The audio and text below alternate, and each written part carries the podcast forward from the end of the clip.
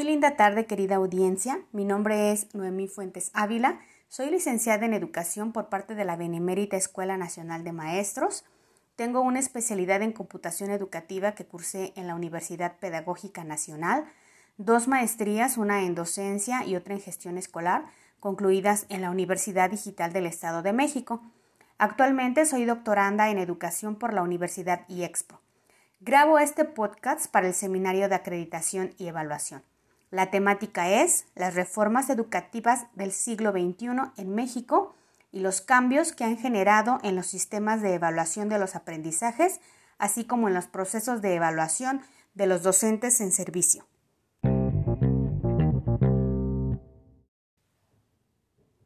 La información presentada en este podcast está basada en dos textos. El primer texto es Problemáticas relacionadas con la acreditación de la calidad de la educación superior en América Latina, de Jorge Martínez Íñiguez, y el texto de Miguel Gallegos, La nueva fase de políticas de la calidad educativa en Latinoamérica y el Caribe, medición y evaluación del rendimiento académico.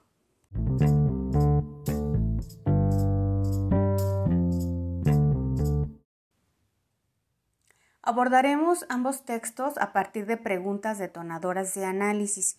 A manera de introducción quisiera comentar que se ha iniciado un nuevo periodo de medición y evaluación de la calidad educativa en países latinoamericanos y del Caribe, quienes están interesados por mejorar la calidad de la educación con base en los diagnósticos que arrojan las pruebas regionales e internacionales.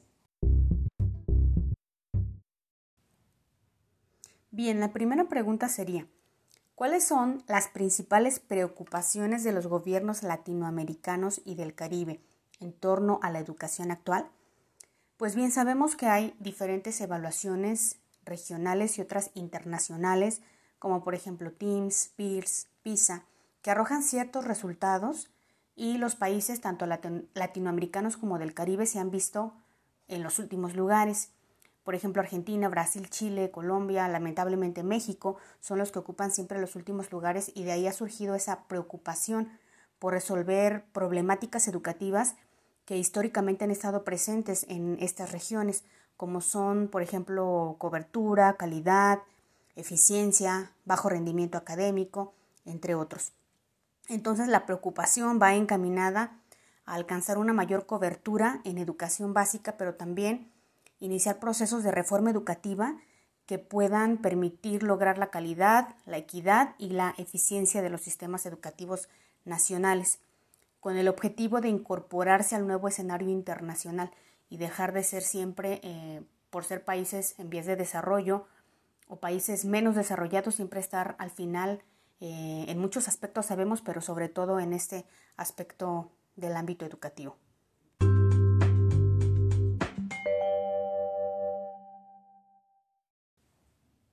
La segunda pregunta sería, de las reformas latinoamericanas, ¿cuáles han sido los principales cambios en las reformas educativas que realmente han tenido impacto en el sistema educativo nacional?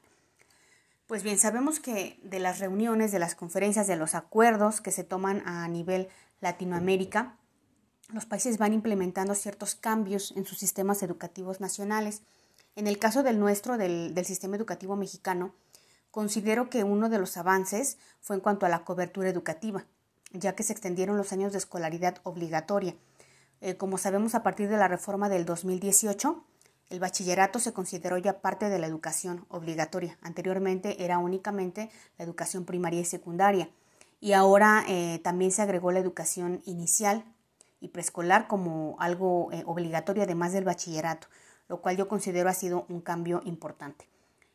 Creo que también eh, otro cambio importante es que mm, las concepciones teóricas y metodológicas eh, del currículo que sustentaban las prácticas pedagógicas y didácticas también han cambiado.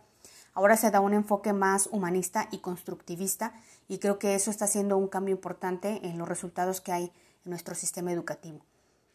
Algo que también em, se ha implementado y ha mejorado el sistema educativo es la profesionalización del cuerpo docente.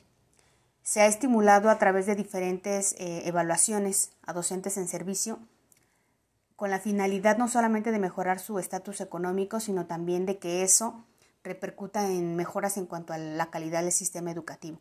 Se ha tratado de que estas evaluaciones propicien mayor capacitación y formación en el cuerpo docente y creo que este es un estímulo importante para los profesores.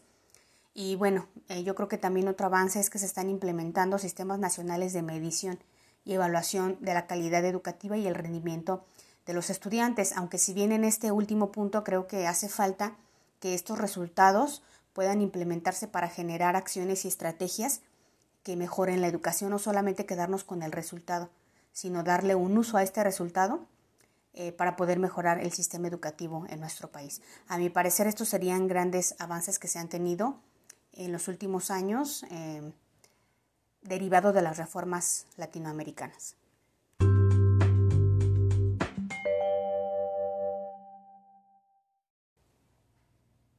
Nuestra siguiente pregunta sería si estos cambios en las recientes reformas educativas latinoamericanas y del Caribe pueden considerarse suficientes. Mi respuesta es no. Sabemos, eh, lo vivimos todos los días las personas que estamos eh, involucradas en el sistema educativo nacional. Sabemos que estas reformas, eh, si bien han representado un esfuerzo, no han sido suficientes. Ciertamente el aumento de la cobertura educativa en los países latinoamericanos y del Caribe se puede presentar como un signo positivo, pero todavía es insuficiente, porque no únicamente se trata de cobertura educativa, hay otras dificultades de la educación que no únicamente se refieren a la tasa de escolarización o al alcance de la cobertura educativa, sino hay otros puntos críticos en la educación latinoamericana y caribeña como los bajos rendimientos de los estudiantes, el abandono prematuro, la falta de recursos materiales, la baja capacitación docente, entre otros muchos otros eh, problemas que eh, salen de lo que es únicamente la cobertura o la tasa de escolarización. Entonces yo diría que este interés que se ha tenido últimamente por la evaluación de la calidad educativa es muy positivo. Lo venimos observando desde hace años, pero no es posible eh, solo evaluar si esa evaluación, como lo dije anteriormente, no se utiliza para mejorar. Se evalúa mucho y se mejora poco. La evaluación en sí misma creo que no va a mejorar los resultados en educación. Entonces, volviendo a la pregunta si estas reformas han sido suficientes, mi respuesta sería no, no han sido suficientes.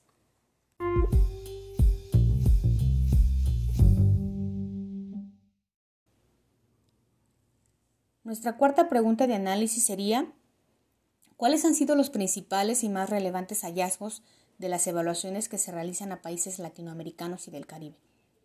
Pues bien, como comenté anteriormente, hay pruebas estandarizadas regionales e internacionales como TIMSS, PIRS, PISA, que han arrojado resultados muy interesantes y que yo creo que podrían ser los detonadores para emprender esos grandes cambios que el sistema educativo nacional necesita. Por ejemplo, en cuanto a la prueba de lenguaje, voy a leer tal cual lo escribe Miguel Gallegos en su texto. Dice así, Alumnos de las muestras de tercer y cuarto grados presentan dificultades en el desarrollo de las competencias comunicativas que sustentan los procesos de comprensión y abstracción de la información contenida en los textos. ¿Qué significa esto? Pues que el alumno únicamente tiene una comprensión fragmentaria y localizada del texto, pero no una comprensión general y profunda. En cuanto a matemáticas, también hay resultados interesantes. Por ejemplo, se observa en alumnos de estos mismos niveles, tercer y cuarto grados, que hay una escasa capacidad para resolver problemas matemáticos simples y situaciones cotidianas matematizables. ¿Qué es esto?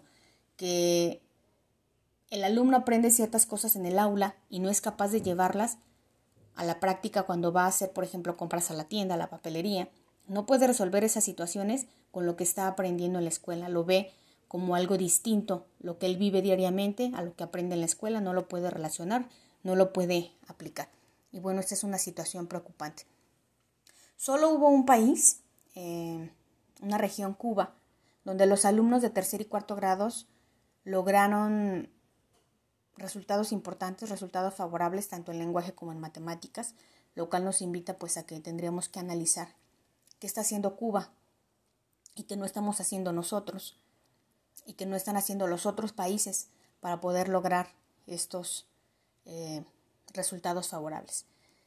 Y bueno, entre otros eh, datos curiosos que arrojan estas evaluaciones es que hay una cierta diferencia entre las escuelas particulares y las oficiales, aunque también hay muchas escuelas en las cuales las condiciones son desfavorables y que sin embargo lograron obtener resultados destacables.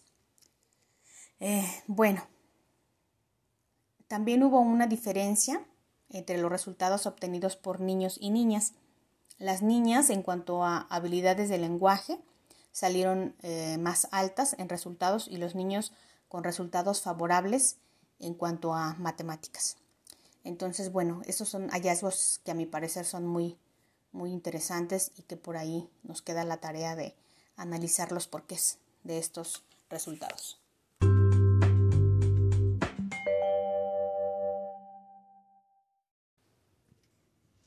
Bien, tenemos una de las últimas preguntas que plantearemos. Una pregunta ineludible tendría que ser, ¿qué podemos hacer ante esta perspectiva poco alentadora, ante estos resultados? Eh, considero que lo primero que tenemos que hacer es hacernos las preguntas simples.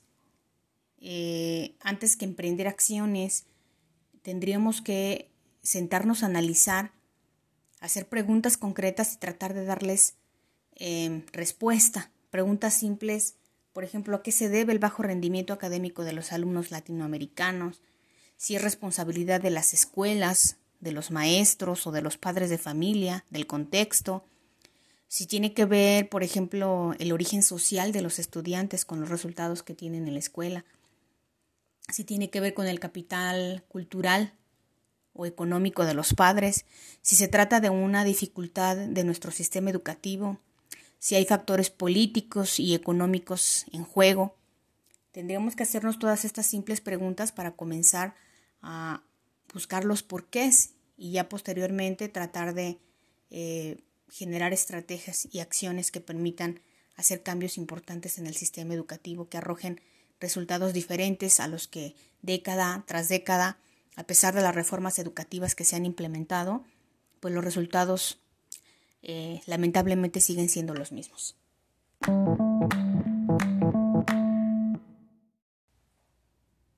Una pregunta muy importante sería si consideramos que la educación puede ser un factor determinante y detonante para el progreso de nuestro país.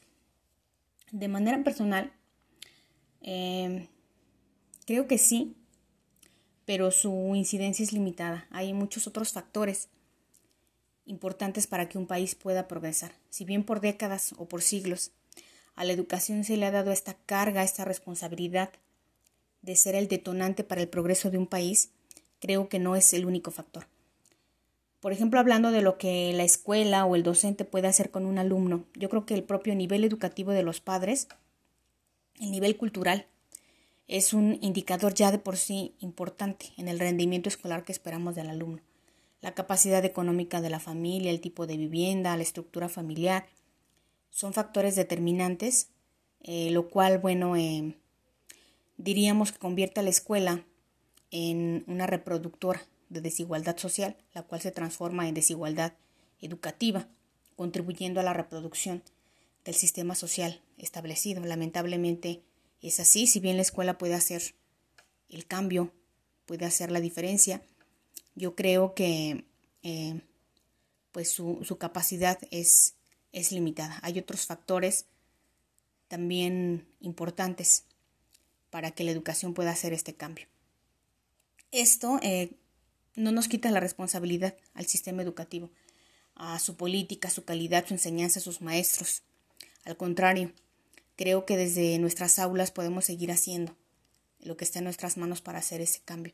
Si bien a nivel político, a nivel social, económico, a nivel del país hay muchos otros cambios que pudieran generar el progreso en nuestro país, pues debemos tener todavía la esperanza en que poco pero la escuela, desde su margen de incidencia, pueda hacer algo para mejorar la situación de nuestro país. Y bien, es necesario pues creo que seguir confiando en que la educación puede ser el motor fundamental del desarrollo social y económico de los países, porque creo que si perdemos la esperanza en ello, eh, pues estamos perdiendo mucho como docentes. Creo que eh, como persona que estoy diariamente a cargo de niños y que diariamente estoy ejerciendo mi labor docente, de manera personal tengo la esperanza de que de algún modo puedo incidir, aunque sea un poco, en que esos niños tengan un futuro mejor y que de ese modo en conjunto el país pueda progresar un poco más.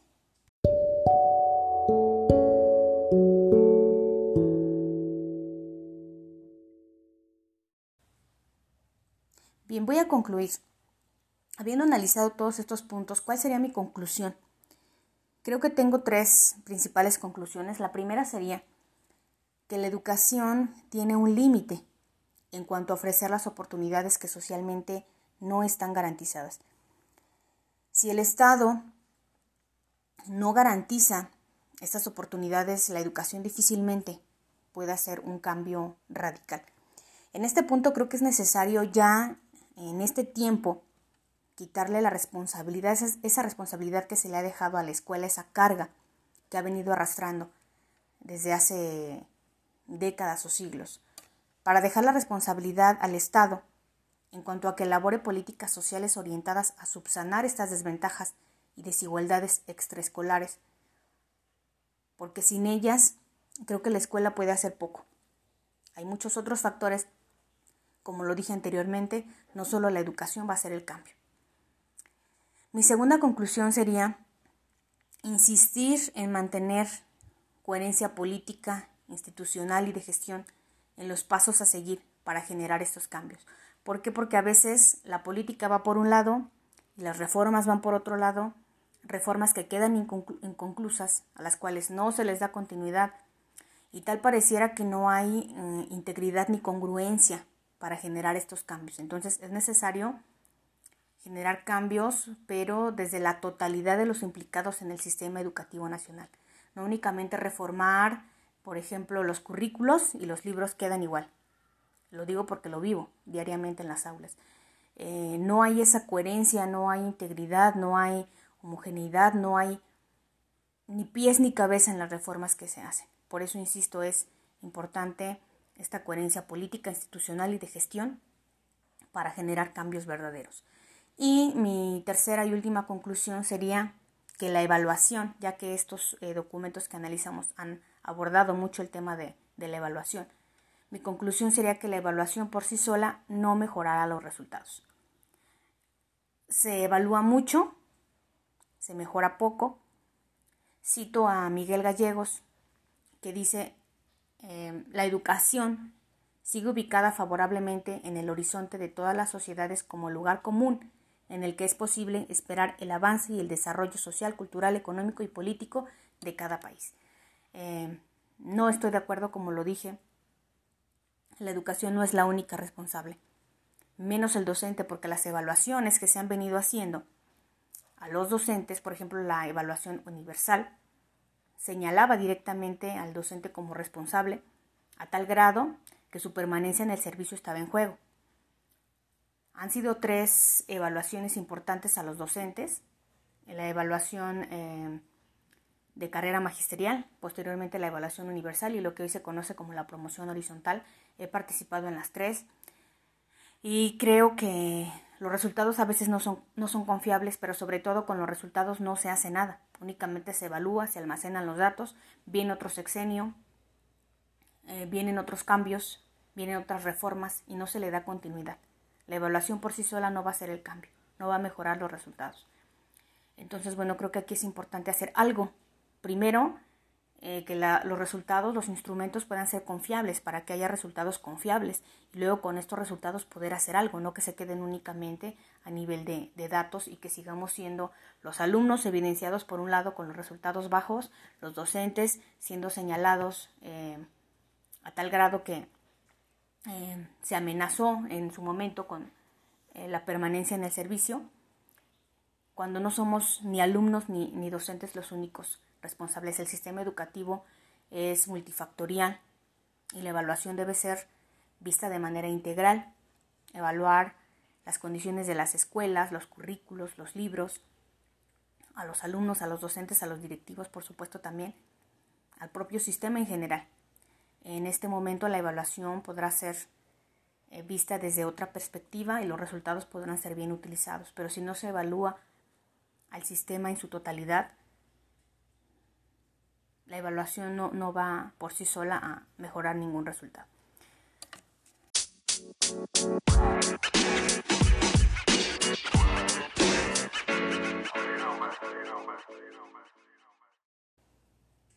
Agradezco mucho su tiempo y su atención. Hemos llegado al final de este podcast cuya temática fue las reformas educativas del siglo XXI en México y los cambios que han generado en los sistemas de evaluación de los aprendizajes, así como en los procesos de evaluación de los docentes en servicio. Agradezco mucho su atención. Soy Noemi Fuentes Ávila. Que tengan una excelente noche.